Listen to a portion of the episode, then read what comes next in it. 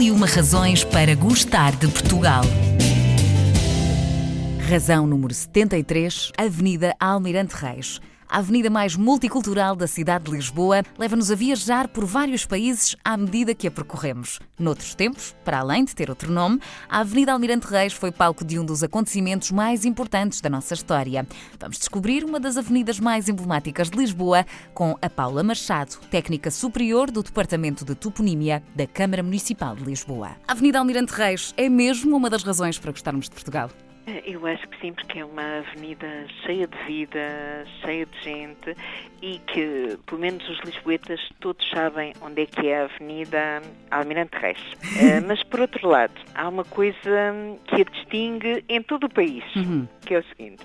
Esta avenida homenageia um republicano, o almirante Carlos Cândido dos Reis, que em todo o país é conhecido como Cândido dos Reis uhum. e só em Lisboa é que a rua que lhe é dedicada se chama Avenida Almirante Reis, destacando antes o facto de ele ser um militar da Armada. Mas esta avenida nem sempre se chamou assim, chamou-se uh, Avenida Dona Amélia. E porquê? Uh, teve este nome? Disso, Sim. Ainda antes disso, uh -huh. portanto, ainda no século XIX, uh -huh. ela era a Avenida dos Anjos, por uma deliberação camarária de 1895, okay. portanto, ainda no final do século XIX. -huh. Depois, no início do século XX, em 1903, passou a ser a Avenida Dona Amélia. E só passa a ser a Avenida Almirante Reis após a implantação da República. É verdade, porque esta rua está ligada a esta história da implantação da República em Portugal. Foi por aqui que morou a República, podemos dizer isto? Apesar de se chamar Avenida Dona Amélia a partir de 1903, uhum. desde 1908 que ela era o local escolhido para fazer manifestações dos republicanos.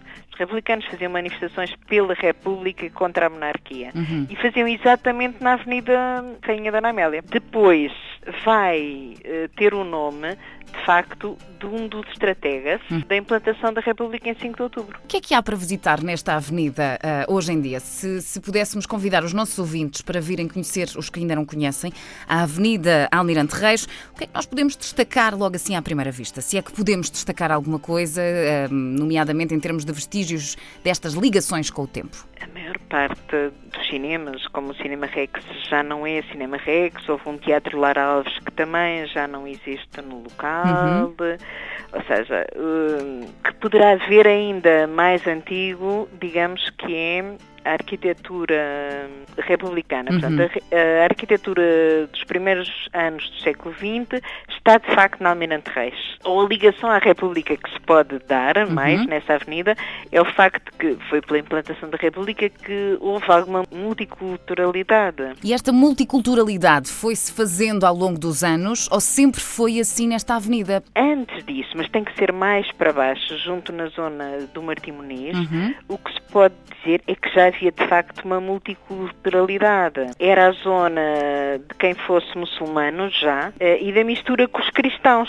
Porque, por exemplo, há um beco do imaginário uhum. quando se sobe a calçada de Santo André. A calçada de Santo André, repara, é um nome cristão. E o beco do imaginário refere-se ao homem que construía os santos para as igrejas, por isso é que é o imaginário, ele imaginava como eram os santos, isso é no meio da moraria, em plena moraria. Paula, para terminarmos a nossa conversa, gostava de lhe lançar aqui um pequeno desafio, que complete a seguinte frase. A Avenida Almirante Reis é... É o grande símbolo da implantação da República em Portugal. A Avenida Almirante Reis vai desde a Rua da Palma até à Praça Francisco Sá Carneiro.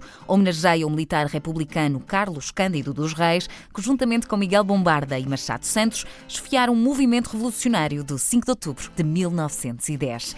Na tarde de 3 de outubro, Carlos Cândido dos Reis impediu o adiamento da revolta, declarando: a revolução não será adiada. Sigam-me se quiserem. Havendo um que cumpra o seu dever, esse único serei eu.